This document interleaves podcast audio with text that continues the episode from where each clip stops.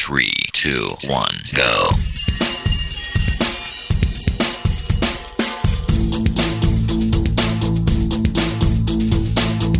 Enredando, la informática que se escucha.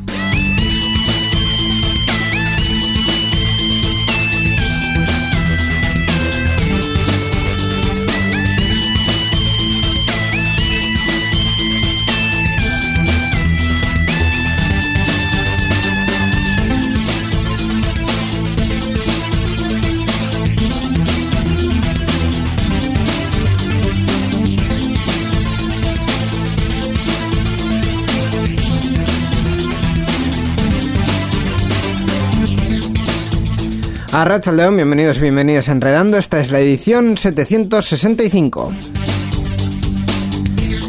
Edición última del año, ¿verdad, Miquel Carmona? Hola, ¿qué tal, Íñigo Sendino? Navidad, Navidad.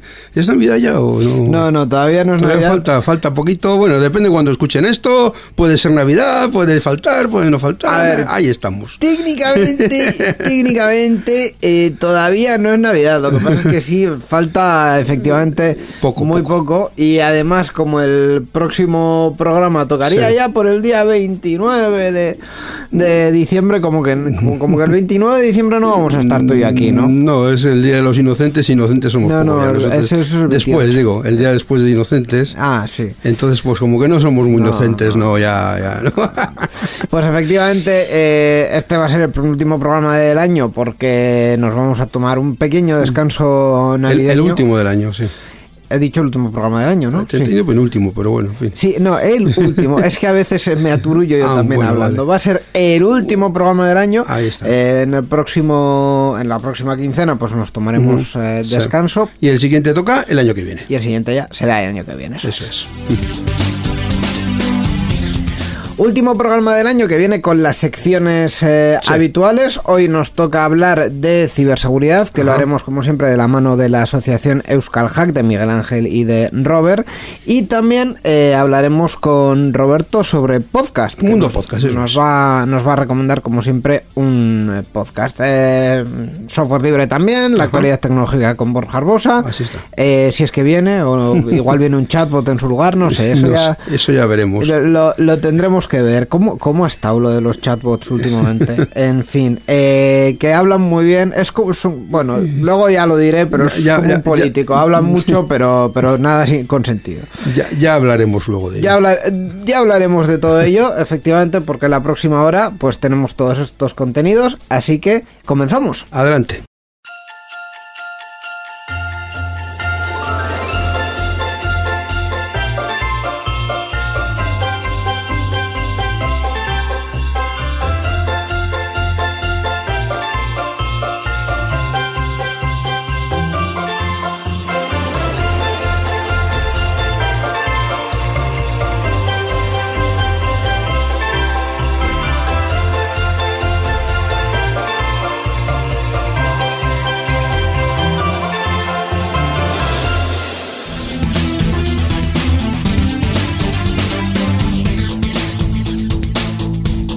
Enredando, la informática que se escucha.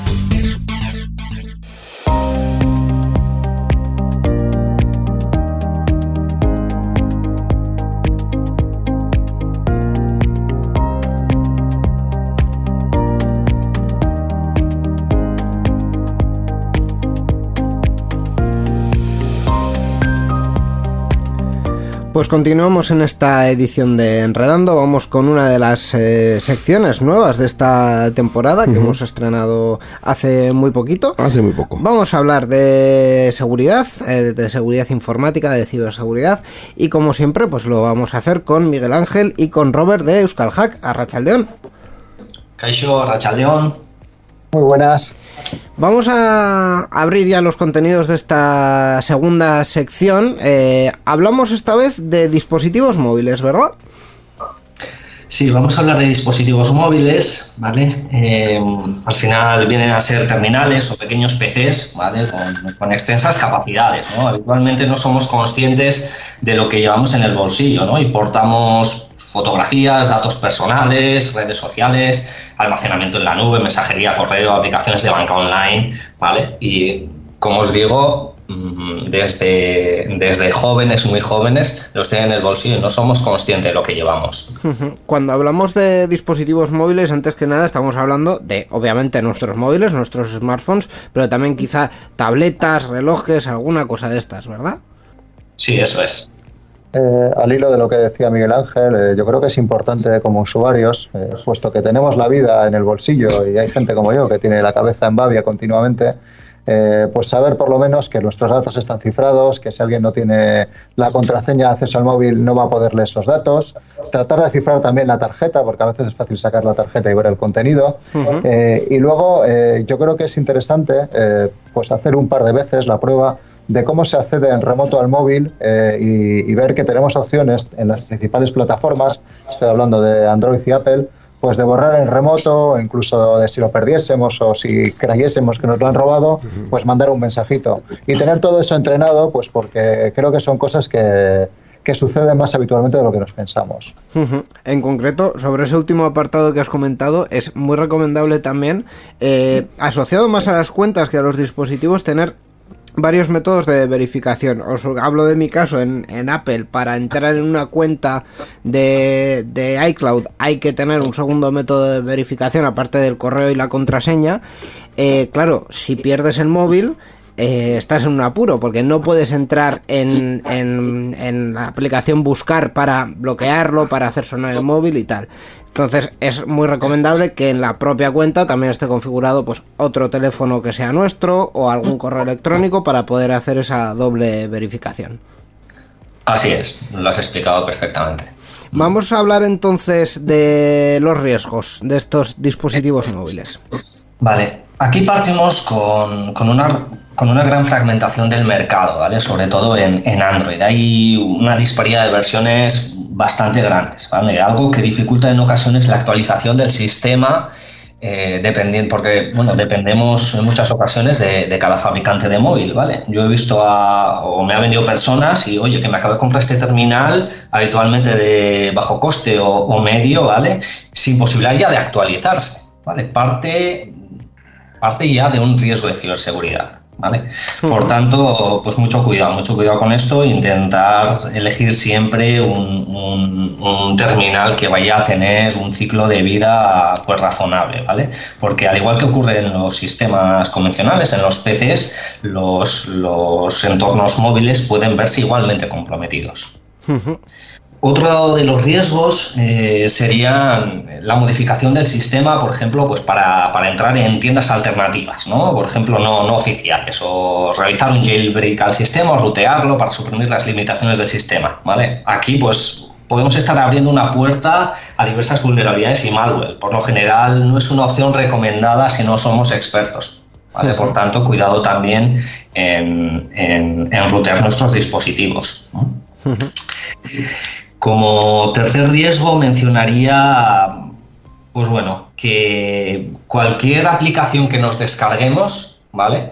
Eh, siempre, no sé cómo decirlo, pero bueno, va, a poder tener riesgo de poder estar infectada, ¿vale? Al, igual que cualquier aplicación de, nuestro, de nuestro sistema convencional.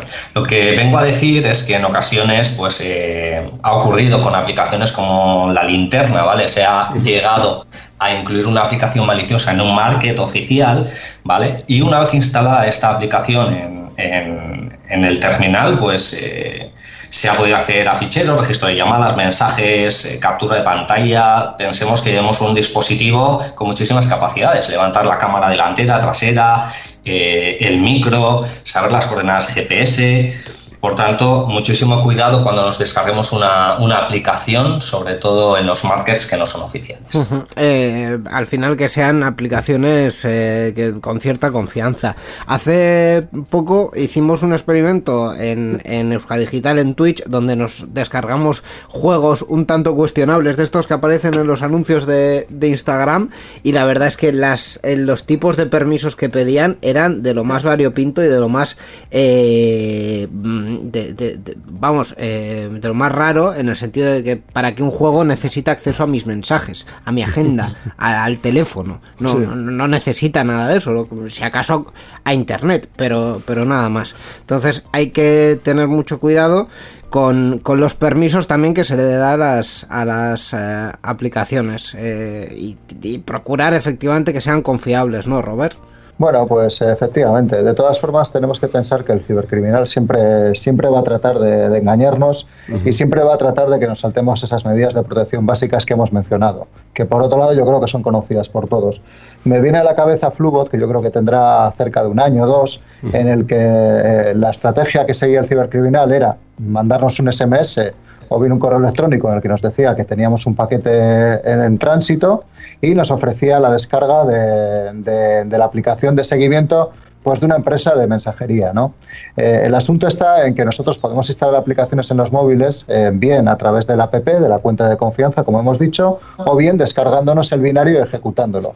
En este caso nos forzaban a descargarnos el binario, se descargaba una APK, que es como el instalador que tiene Android, eh, si le dábamos doble clic, eh, nos decía que no estábamos instalando desde una fuente de confianza. Muchísima gente eh, se saltó esa protección y luego a la hora de pedir permisos aquí tuvieron una estrategia brillante y es que lo que hacían es, en vez de pedir muchos permisos, pedían un permiso que lo que facilitaba era eh, la toma de control de la pantalla. Se ponían por encima y lo que podían hacer era manipular la pantalla pidiéndonos un solo permiso. Entonces eh, lo que ocurría era que eh, a través de esta aplicación, este troyano lo que buscaba era aplicaciones bancarias y como tenía un control total sobre nuestro equipo, a partir de ese momento era capaz de realizar transferencias, pedir crédito y eh, capaz de interceptar los SMS que están obligados por ley hoy en día la banca de verificación, con lo cual eh, este troyano concretamente, Flubot, eh, pues ha causado bastante perjuicio a mucha gente.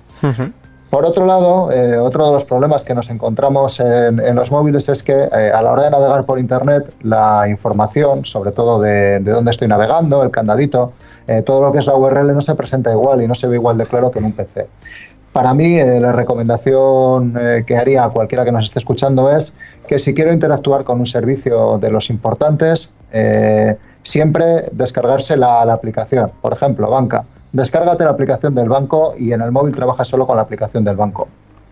De hecho, mezclando un poquito estos dos consejos que hemos dado, si yo voy a usar el móvil para cosas que tienen que ver con el dinero, eso de descargarse aplicaciones de 50 tipos yo lo descartaría. El móvil con el que vamos a trabajar con la banca o con el gobierno o con quien corresponda, eh, siempre con las aplicaciones muy controladitas, de fuentes confiables y, y no 50.000. A veces pasa que le dejamos el móvil al niño, nos instala 300 juegos, no vemos los permisos que tienen y podemos estar poniéndonos en un riesgo importante, por lo menos a nivel económico. Eh, y finalmente, eh, bueno, pues eh, un- una pequeña, una pequeña valoración adicional que no tiene que ver con seguridad, tiene que ver con privacidad. Los móviles tienen una tendencia absoluta a subir todo lo que contienen a la nube. Al final, la nube es el ordenador de otro. Entonces, yo sí que tendría bastante cuidado con qué documentación, con qué fotografías estamos subiendo, pues porque al final eh, nunca sabemos quién puede acabar entrando en nuestra cuenta, nos pueden hacer un phishing, pueden pasar mil cosas y nos podemos ver con información o con fotografías que no queremos que nadie vea publicadas en vez de saber dónde. Y en principio, pues yo creo que con eso, eh, pues más que suficiente. Pues eh, hemos mencionado, por cierto, muchos muchos conceptos y muchos servicios muy interesantes. Eh, creo que también merecería la pena en los siguientes en las siguientes secciones eh, profundizar un poquito más. Pero vamos a terminar ya esta, la de la, de esta ocasión, con unas buenas prácticas para para recomendar a los usuarios de bueno de dispositivos móviles que al final somos todos, ¿no? Sí, la primera que daría sería, bueno, ya que hemos dicho que contienen prácticamente toda nuestra vida, ¿no? Eh, muchísima información, cuidado a quien se lo prestamos, ¿vale? Sobre todo hablo, pues, de, los menores, ¿no? En muchas ocasiones no somos conscientes y, bueno, pues le damos a nuestros hijos el terminal, pues, eh, para que esté entretenido y demás, no le ponemos mucha atención, ¿no? Mucho cuidado, sobre todo si tenemos datos profesionales también, pues, porque al final pueden verse fácilmente exfiltrados por ahí sin querer, ¿no? Eh, otra buena práctica sería, bueno, eh, no abrir los enlaces de los SMS desconocidos que, que nos llegan, ¿no? Que cada vez son más, ¿no? Eh, suelen tener una URL extraña, acortada o incluso con algún tipo de error tipográfico que, no se note demasiado, ¿no? Incita al usuario a, abrirla, ¿no? Y finalmente, pues que si habitualmente instalamos, desinstalamos aplicaciones, utilizamos archivos y demás, siempre que ese dispositivo móvil tenga la, la potencia suficiente, puede ser interesante la instalación de un sistema anti-malware. ¿Algún consejo más que nos quieras dar, Robert?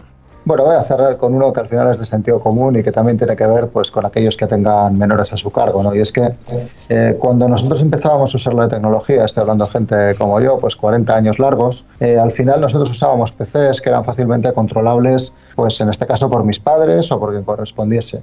Hoy en día eh, los móviles tienen la facilidad de que pues, puedes usar en cualquier lado. Y muchas veces nos encontramos con que hay menores sin supervisión usando el dispositivo móvil y al final al alcance de un montón de gente que no siempre tiene buenas intenciones y probablemente con poca madurez o con poca experiencia vital como, pues, como para saber distinguir una persona buena de una mala. Con lo cual sí que en el tema de menores pues eh, volvería a insistir en la página del episodio anterior, eh, Internet Secure for Kids, y, bueno, pues eh, estaría un poquito más alerta. Pues hayan quedado estas eh, buenas prácticas y este repaso que hemos dado a los posibles riesgos y también a eh, bueno a las medidas a tomar en cuanto a seguridad en los dispositivos móviles. Miguel Ángel Robert, gracias por traernos este contenido. Muchas antes gracias. de nada, antes de nada, que nos vamos, Miquel, pero antes de nada, recordadnos por favor Euskal Hack, qué es y dónde está su página web. Pues Euskal Hack es una organización sin ánimo de lucro cuyo objetivo es promover la comunidad y la cultura en materia de seguridad digital. Podéis visitarnos en www.euskalhack.org. Pues ahí la referencia, que gracias a Euskal Hack es por lo que estamos pudiendo ofrecer este contenido. Y ahora sí, es que recasco chicos, y en la próxima sección nos volvemos a escuchar. Es que ricasco, hasta la próxima. Es que ricasco, muchas gracias, hasta pronto. Muchas gracias. La informática que se escucha.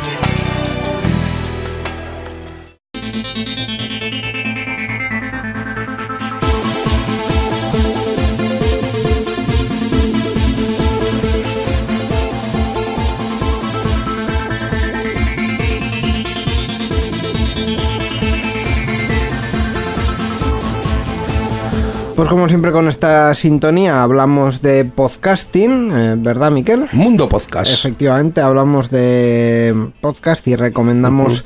eh, diferentes eh, programas. Hoy ya volvemos... Nosotros no.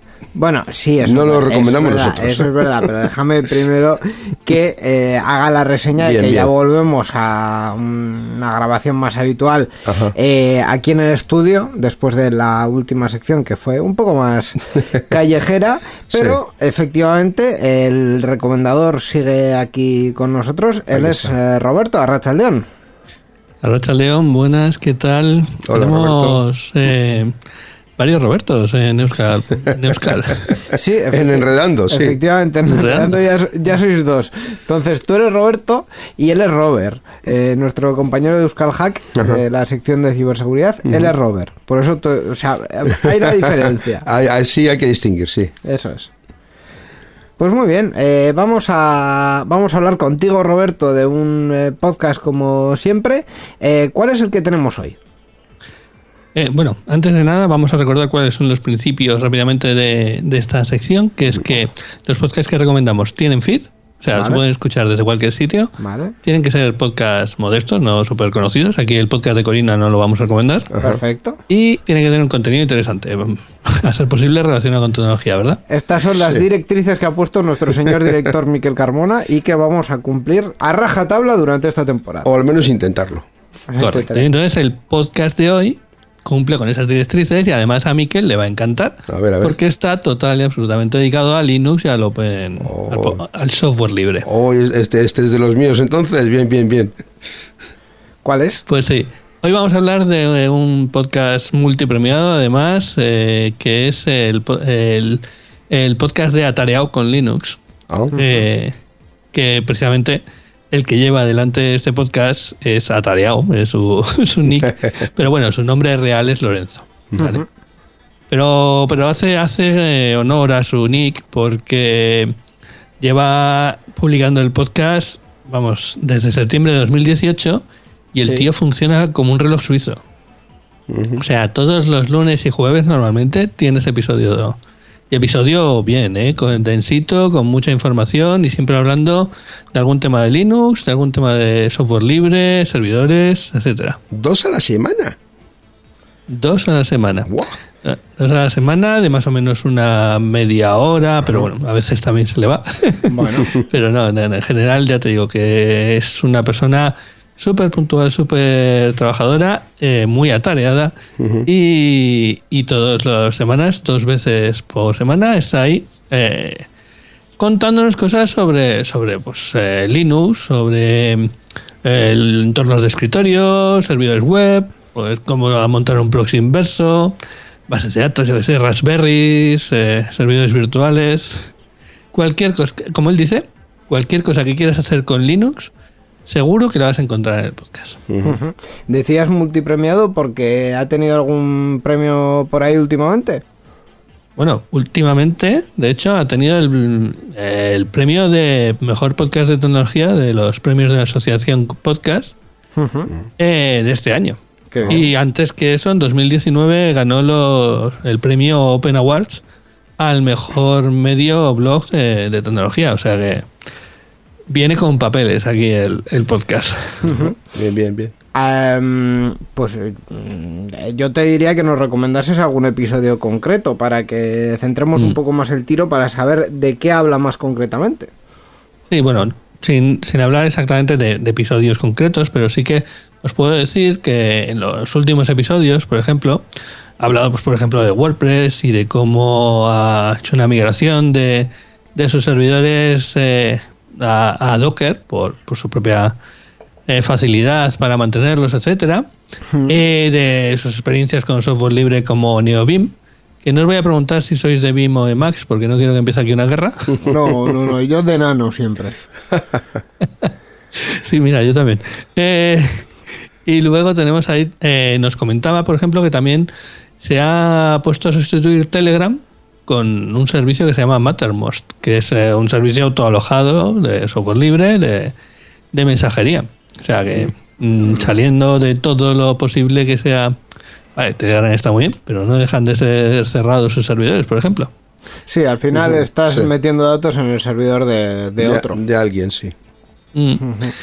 Bueno, pues de Pica Backup, que es para hacer copias de seguridad. eh. A ver, el tema con, con el podcast de, de Atareado es que te va a dar ideas y tareas para que tu lista de todos crezca hasta el infinito.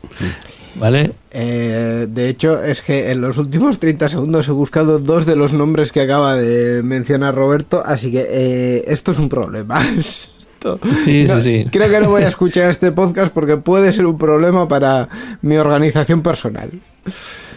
Sí, Eh, sí, sí. Eh, además, bueno, pues eso, como decía, todos esos premios no son porque sí. Eh, Lorenzo se lo prepara mucho, se prepara el, el post asociado a cada episodio y, y bueno, pues tiene tanto to- todo lo que él publica lo puedes encontrar en su web, en atareado.es. Y aunque bueno, Anchor es el sitio donde eh, es el origen de, de sus contenidos, de sus MP3, pero lo tiene disponible en todos lados. Pero, pero en todos lados te digo que está, está en YouTube y además, claro, todo hecho con software libre y muy bien presentado, ¿eh? tenéis que verlo, porque sale él en un ladito con eh, su croma y todo muy, muy bien puesto. Incluso me, me gustó mucho cuando a veces teclea algo y tal, sale un, un teclado para que veas qué es lo que está tecleando. O sea que además de audio es, es vídeo, hace vídeos también. También hace vídeos. Fíjate, mira que, qué bien. Eh, Muy completo. No, de hecho estoy echando un vistazo a la, a la web, a tareao.es, y aquí hay muchísima información y muchas cosas eh, muy interesantes. Así que eh, os recomendamos, es el, el podcast que os recomendamos, podcast y la web en Y la web también, también. sí, y la web, sí. Eh, Atareao Podcast, que está en la web, atareao.es.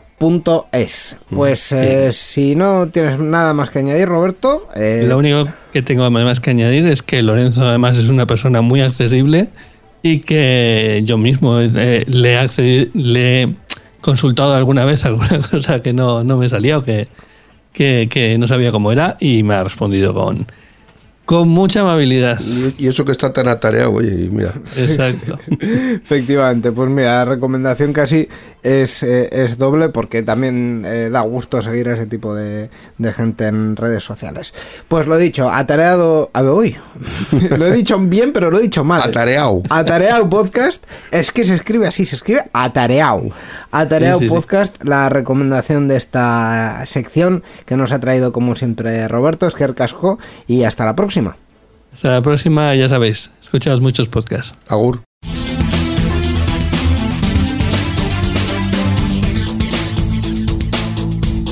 Enredando, la informática que se escucha.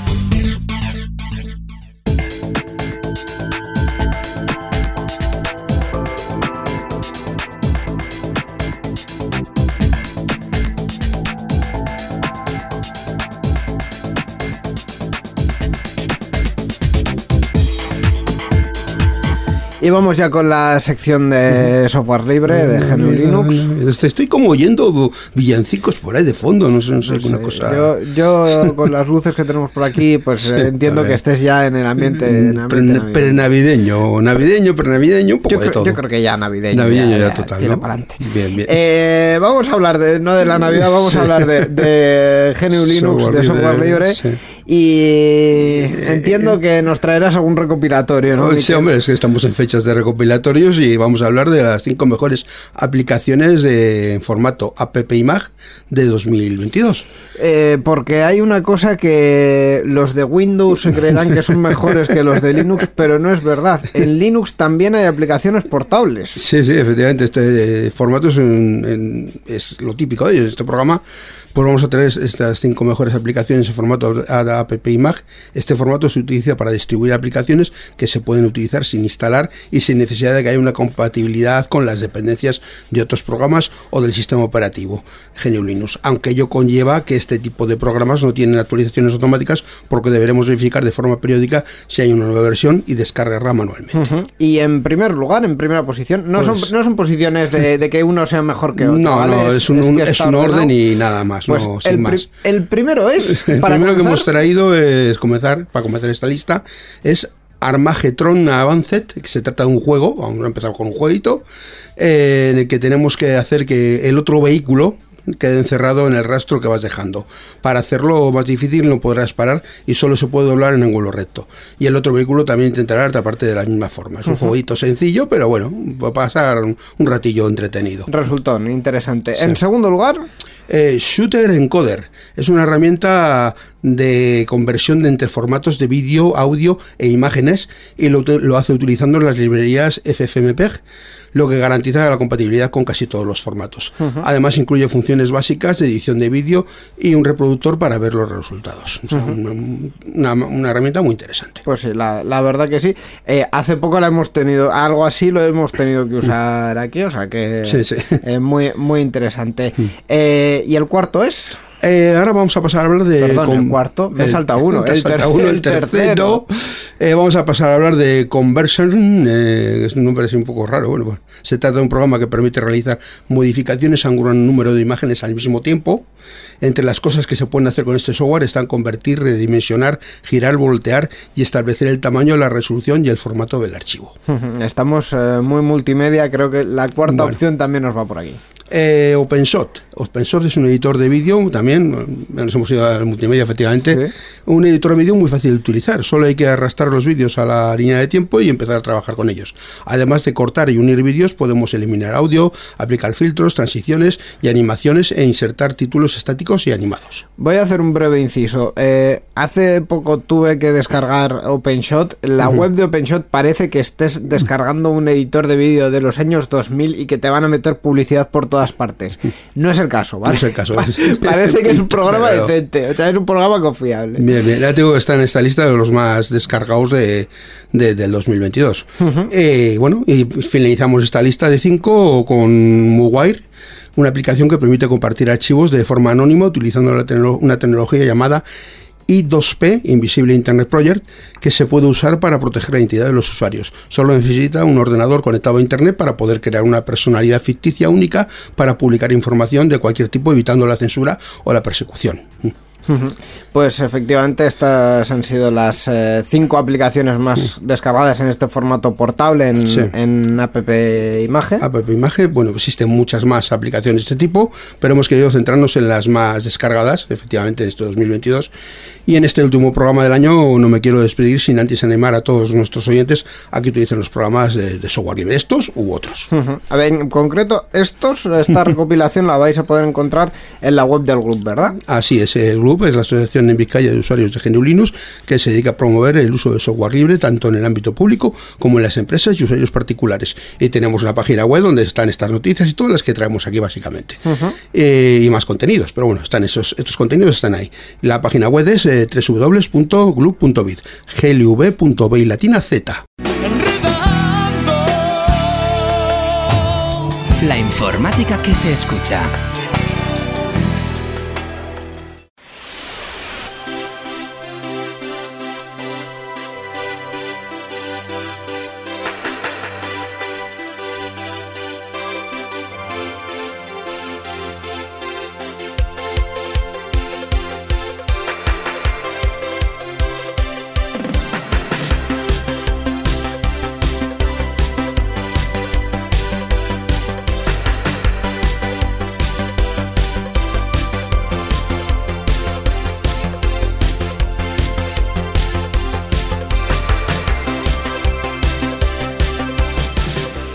Y como marca la estructura de Enredando, que en este último programa del año no iba a ser de diferente, nos toca hablar del resto de la actualidad eh, tecnológica, eh, que yo creo que este año, Miquel, em, ha pasado mucho por eh, los temas de las inteligencias artificiales y tal. Sí, eh, sí, un poco sí.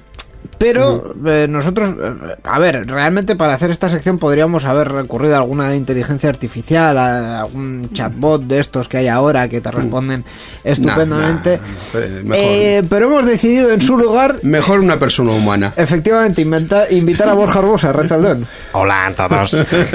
Hola, Borja. Eh, hoy el- Feliz pre-Navidad. Efectivamente. Pre- pre- Pre-Navidad, Navidad, de todo, porque vamos, ya. Efectivamente, la, la de- cualidad a destacar tuya en el programa de hoy es que eres una persona. Así, bueno, pues nada, gracias por invitarme aquí otra vez hasta que un ordenador haga mi trabajo, aquí seguiré. Bueno, eh, eh, mencionaba lo de, lo de los ordenadores, lo de los chatbots y tal, pero mm, una de las cuestiones que no están en el guion, pero que podemos contar en mm, 30 segundos, es eh, el boom que ha habido estas dos últimas semanas con un chatbot que, si no recuerdo más, se llama GPT-3, que está basado en una inteligencia artificial,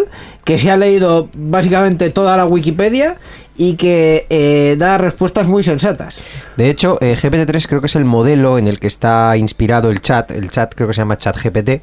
Y GPT-3 como así, algo así como la tercera generación o la tercera versión. Es que he investigado bastante acerca del Por- tema. por- entonces, por- por eso es tres, ¿no? Sí, Por sí, sí, ¿no? efectivamente. Y hay incluso modelos 3.5 y se están avanzando para llegar al 4. O sea que es solo el comienzo de lo que puede hacer esta, esta maquinita. Sí, que yo eh, cariñosamente en mi fuero interno la he bautizado como el político perfecto. Te da respuestas eh, que en teoría parecen muy coherentes, pero están carentes de todo tipo de contenido. Yo sí que voy a mencionar una cosa que leí el otro día en Twitter y me hizo bastante gracia. Un usuario dijo, todas las personas que hemos nacido en los 80, en los 90 y hemos visto suficientes películas de ciencia ficción, sabríamos decir por favor y gracias cada vez que le pidamos algo. por si acaso. Por si acaso. Eh, no, el HAL 9000 y esas cosas no. Skynet. Nada. También, también. Eh, eso ha sido una de las múltiples cuestiones que han eclosionado durante este último año, tanto en las imágenes como en los textos, pero también ha habido eh, múltiples eh, cuestiones que como siempre nos la ha recogido eh, Google, nuestro buscador favorito, en, en uno de esos eh, dosieres, digamos, que nos publican eh, en fin de año. Con las tendencias, pues en las búsquedas de- del año 2022. Pues según Google, el término más buscado en temas de actualidad este año ha sido Ucrania, acompañado de cambio climático o la aparición de nuevas enfermedades, entre ellas la, la viruela del mono. Si bien el COVID no ha estado entre los términos más buscados, no ha dejado de aparecer en las búsquedas, especialmente a principios de año, cuando miles de usuarios escribieron en el buscador cuándo hacer el test de antígenos o síntomas de Omicron. Otros términos que han destacado en las búsquedas han sido las preguntas de cuándo se quitan las mascarillas, precedida de cuándo empieza el mundial. O sea que, que un poco un poco variadita la cosa, sí. Efectivamente. Eh, mm, este ha sido uno de los que ha, ha publicado resúmenes. Sí. También Spotify eh, con, con lo suyo han, han destacado eh, a cantantes como Bad Bunny, Harry Styles, el eh, ínclito podcast Estirando el Chicle de Carolina Iglesias y Victoria Martín. Estas no han sido buscadas por algo bueno, ya os lo, os lo voy avanzando. Eh, entonces, pues... Pero bueno, es lo más de lo más escuchado en podcast, o sea, es- Sí, es de lo más escuchado. pues, bueno, es, es de lo más escuchado en podcast, pero, está en ese ranking. pero luego hay que ver los motivos. Voy a, voy a aprovechar el momento para hacer una cuñita. A mí también me ha presentado, por supuesto, Spotify el rap, resumen del Sí. año y tal. Mm. Y debo decir que Enredando ha quedado en el puesto 5 de mis eh, Ah. podcasts más escuchados. Bien, Fíjate, bien, bien. eh, en el número uno, ¿cuál estaba? No me acuerdo, creo que un podcast sobre la vida del rey. Ah, ah, De- de- Ex-rey. Del, Ex-rey. del rey emérito. sí, del rey. El rey emérito y, y del actual, porque tiene una segunda temporada donde hablan del actual. Sí, Ah. sí, sí. Eh, un podcast, de hecho, que, que es mm, muy interesante y que eh, yo, yo últimamente... ¿Cómo, cómo se titula? ¿Por qué no te callas? No. No, no, ex-rey. Ex-rey. X-Rey. Ah, mira, Sí, mira, sí, qué sí, bien. sí, Está bien, efectivamente. está bien. Eh, pues bueno, al final el, el resumen del, del año habitual, ¿no? Eh, en, en Spotify mm, tampoco hay mucho, eh, digamos, eh, de de destacar porque... Pues bueno, ah, es música y podcast, tampoco, tampoco Sí, hay mucho sí, más. sí. En los términos de búsqueda, pues sí que se nos ve un poco más eh, la, la, la venda como sociedad, ¿no? O sea, esto de cuándo se quitan las mascarillas, cuándo empieza el mundial, estas cosas, pues ¿Qué cosas se pregunta la gente? pues sí, pues es- esto es lo que se pregunta la gente. Eh, si quieren saber lo que se pregunta la gente, pregúntenle a Google, que él sabe.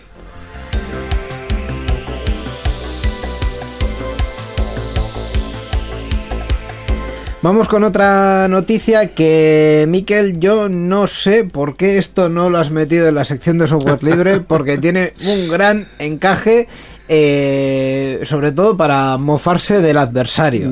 Declaran sí. ilegal Office 365 en las escuelas de Alemania. Bueno, Vamos sí, allá. sí, no sé muy bien porque, bueno, ha, ha- ha caído aquí, pues ha caído aquí. Eh, la DSK, que es el organismo alemán encargado de la protección de datos, como la Agencia de Protección de Datos Española, pero en Alemania, pues ha decidido que ante lo que consideró una falta de transparencia con respecto a la protección de datos, el posible acceso de terceros que no se deben almacenar datos personales de niños escolares alemanes en los servidores de Microsoft fuera de Alemania. Esto sucede después de dos años de, in- de infructuosas negociaciones con la empresa norteamericana. En un tiempo Microsoft daba la opción de guardar la información en centros de datos ubicados en Alemania, pero esa opción pues no sigue disponible. Y las autoridades germanas han considerado que Microsoft 365, el nombre actual de la suite ofimática en la nube, no cumple con la normativa europea para protección de datos personales. Como consecuencia, el producto de Microsoft no es apto para su uso en las escuelas alemanas. Claro, esto mm, tiene su importancia porque eh, lo, entiendo, Borja, que los, los datos de menores tienen una especial protección, merecen una especial protección. Entonces, eh, no es como si estamos hablando de cualquier otra empresa que en principio tiene datos de adultos eh, y datos corporativos, entre, entre comillas. Eh, en el caso de las escuelas, eh, podemos hacer una interpretación o incluso la ley seguramente lo ponga más, más difícil, no más férreo. Sí, ya sabemos que como ocurre aquí en España, en Alemania existe una ley nacional que tiene que ir acorde a lo que dicta la normativa europea de protección de datos. Y también es popularmente conocido que todos los datos, especialmente siempre que hablamos de las imágenes, de menores, lo de pixelarles la cara y todo esto, siempre la, la protección de los datos personales, sean cuales fueren de menores, tiene que tener una especial consideración. Y sí. en este caso la ley alemana exige lo que Microsoft o se ha negado a cumplir o como ha contado Miquel, parecía que sí, pero no. Entonces ya han dicho, bueno, mira, mm, como parece que sí, pero no, pues hasta que no sea que sí, pero sí, vamos a utilizar otro sistema que sí garantice esta, el cumplimiento de la legalidad. Claro. Eh, Es una de las cuestiones que también se han movido, eh, quizá con no mucho éxito, pero también se ha movido en España la parte de decir, oigan, eh, en Google Classroom y otro tipo de herramientas eh, pues, pues similares de otros, de otros fabricantes están muy bien y el inicio de sesión único y estas cosas están muy bien, eh, pero tengamos cuidado a quién le estamos dando nuestros datos y cómo, porque si sí, se sí. hace en local o se hacen unos servidores que estén en el mismo país, en principio no hay problema, pero si vamos a otros países, aunque sean países de la Unión Europea, puede ser que estemos metiéndonos en un problema. Y especialmente pues cosas tan sensibles como datos de menores, datos de salud, en fin, eh, cuestiones que tienen o datos económicos, al final cualquier cosa que, que, mm, pueda identificar a una, a una persona eh, de forma exacta tiene que tener mucha mucha protección y Debería de tener. y claro pues meter los sistemas de Google en una escuela cumple no cumple esa es una gran pregunta. Recuerdo también además que hace, por hacernos un poquito de autobombo, que 15 programas atrás tuvimos aquí un invitado en el programa que fue Pablo Duchemen para hablarnos Sí, del tema de la protección de datos Sí, en menores y cómo ciertas aplicaciones, que también tuvo la, la oportunidad de contarnos, no eran lo más transparentes posibles y por tanto no podían cumplir con esa legalidad. efectivamente. Eh, cuando eh, se les solicita que respondan no responden así que pero vamos el auge de Google Classroom en concreto en concreto ha sido eh, apabullante y yo no sé o no estoy seguro, entiendo que si hasta ahora no ha pasado nada es porque está todo correcto, pero, pero genera muchas dudas y sobre todo en sitios en los que eh, hay dinero y hay posibilidad de que esa infraestructura no sea online, a pesar de que tenga una parte online que no sea principalmente eh, online, pues mm, debería mantenerse así, pero... Bueno, Claro, es que los eh, servicios en la nube tienen muchas ventajas, pero también tienen Claro. algún inconveniente. ¿Qué es la nube? ¿Dónde está la nube? Ese Claro, es el problema pero- principal. Pero ahí hay, claro, eh, el problema, digamos, de, de lo que yo conozco es eh, que, que hay dos modelos y Google opta por probablemente el peor de ellos, porque eh, Microsoft tiene unos sistemas que te permiten mantener eh, los datos on-premise y online, es decir, en tus servidores, en tu eh, infraestructura física y en la nube, eh, y puedes elegir con cierta granularidad qué datos tienen que estar en tus servidores y qué datos pueden estar en la nube. Entonces, eh, mm, ese modelo, por ejemplo, Google no lo implementa, está todo online, está todo en, en sus servidores. Eh, eso cumple, no cumple, pues eh, genera, genera, a mí personalmente me genera bastantes dudas.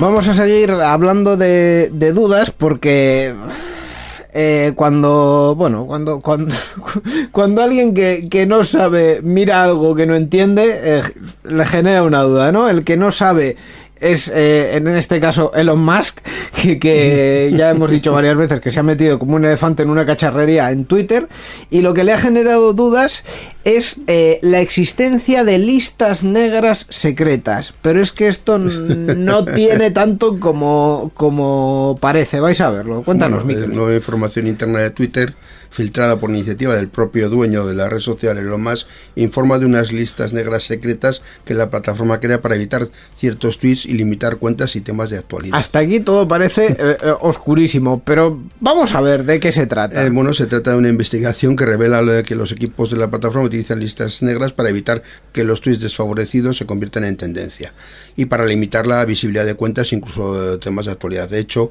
más ha anunciado que Twitter está trabajando en una nueva actualización de software que permitirá a los usuarios conocer el verdadero estado de su cuenta. Es decir, los usuarios podrán comprobar si su perfil y sus publicaciones han sido clasificados como no aptos para mostrarse a otros usuarios y los motivos por, lo que, es- por los que se ha decidido esto. ¿no? También podrán apelar a esta situación. Vale, entonces, situémonos. Lo que eh, es- esto, esto llama listas negras secretas, realmente son eh, los criterios que se utilizan para eh, Moderación. ocultar, Sí, efectivamente, básicamente para, es eso. para ocultar contenido peligroso. Dicho de otra manera, eh, básicamente es lo que esté, lo que ha hecho Twitter hasta ahora para evitar que la plataforma se le llene de putos nazis. ¿vale? Básicamente sí. Entonces, eh, esto obviamente tiene que ser secreto.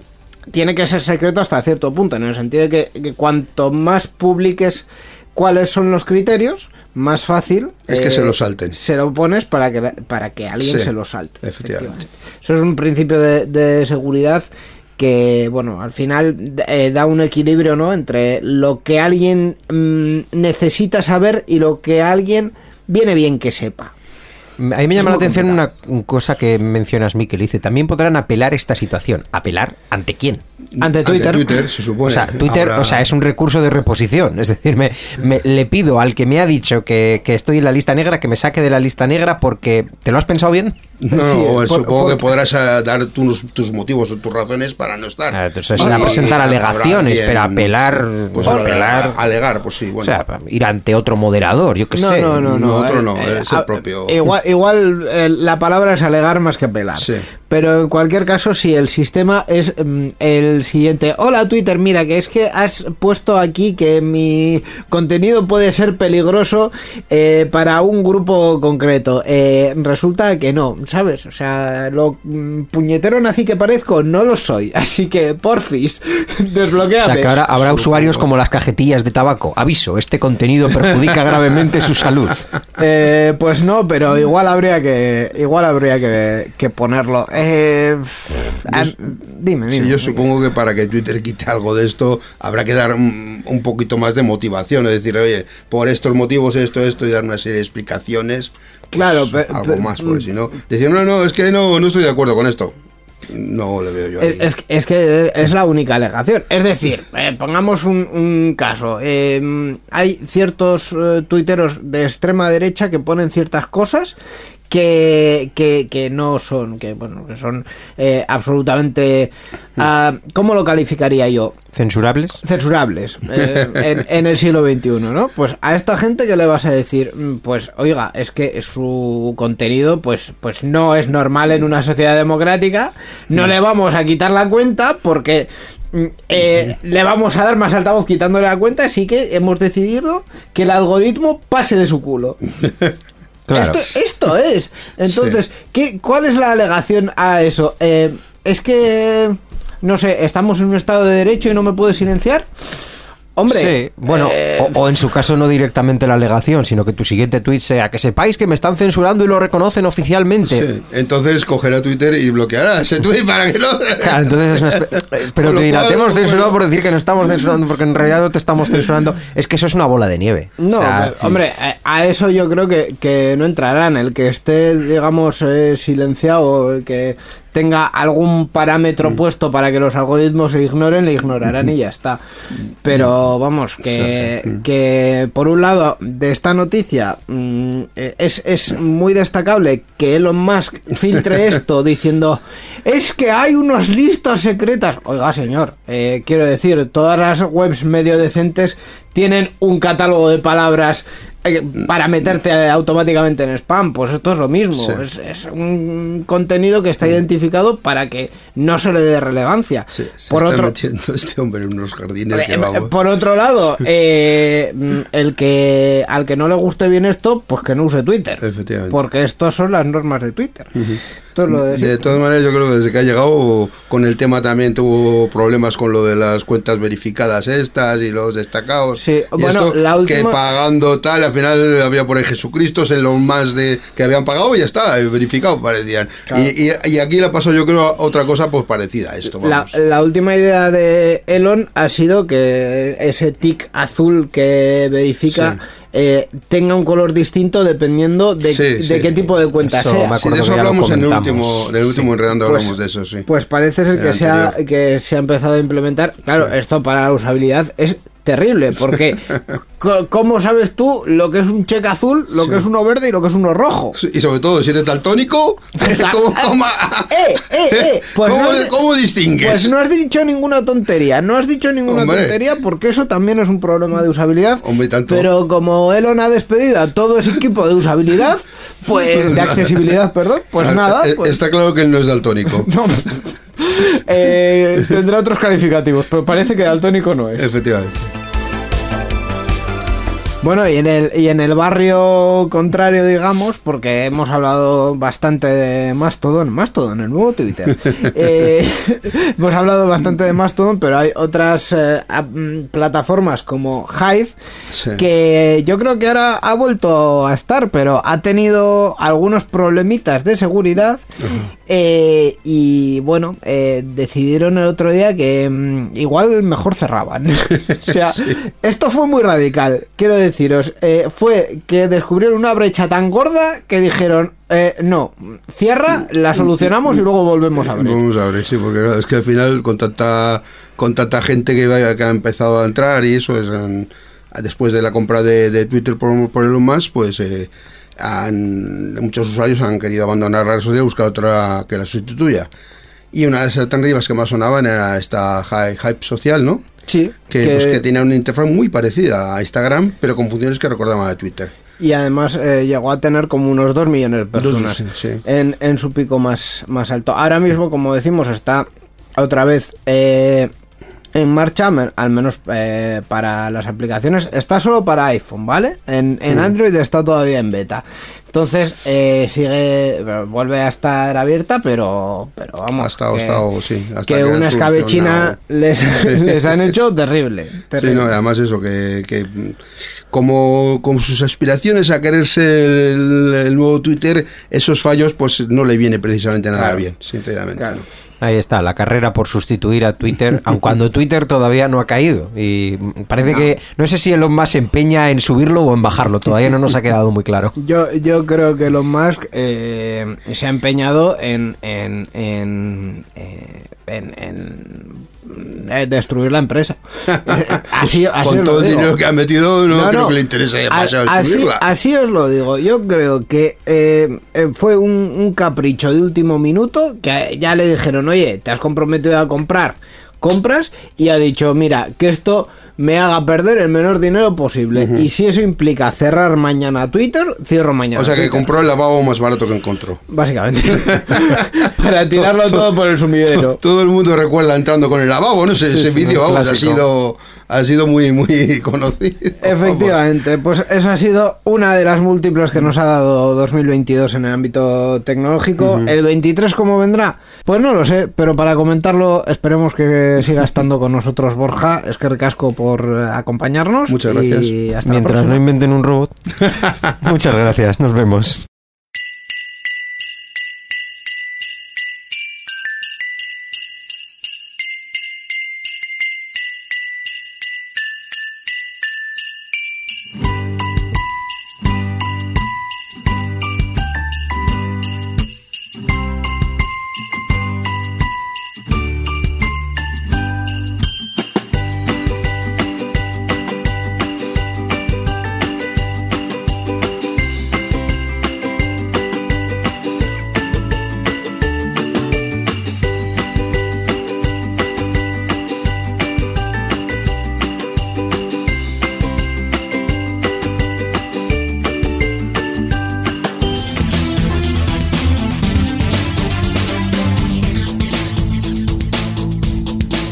Enredando, la informática que se escucha.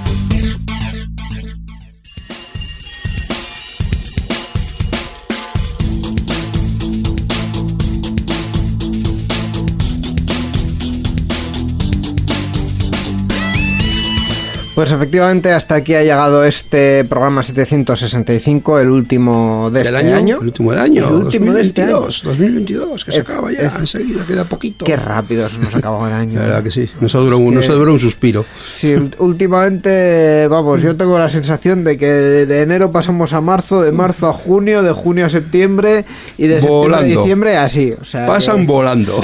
Pues sí, pero, pero bueno, eh, entre tanto, pues eh, charlamos aquí en Enredando un poco de de tecnología y esta vez pues eh, también de, de seguridad que, Ujú, que, ciberseguridad, es- ¿eh? efectivamente que, que hemos hablado de dispositivos móviles que es muy tradicional también en estas épocas eh, regalárselos a los Sí, sí. a los pequeños de la casa y bueno Ya, lo los no y a tan los no pequeños. tan pequeños también, pero bueno, quizá los pequeños son los que tienen hay un poco más de riesgo. También hemos hablado de Atareado Podcast, Ajá. de esa recopilación de aplicaciones de GNU Linux en formato portable y bueno, el resto de las de las noticias. Eh, nos vamos, pues hoy como siempre con, con un track. Sí, un track normalito, no, no, navideños y tal, porque tampoco es que hagan muchos track navideños y ya los hemos puesto otros años y no. No, un y- track Y normalito. por, y por lo que sea es que las parties tampoco es que se hagan muchas veces en invierno. O sea que Bueno, alguna ya hay, ¿eh? Alguna hay, la Dream. Hat Winter está por ahí, pero, pero bueno. el track navideño no es el género. No es el género, no. Más habitual. La verdad, que, la verdad es que no. Pues eh, nos despedimos con este track que está sonando ya de la Deadline 2022, eh, fresquito, bueno, fresquito o calentito.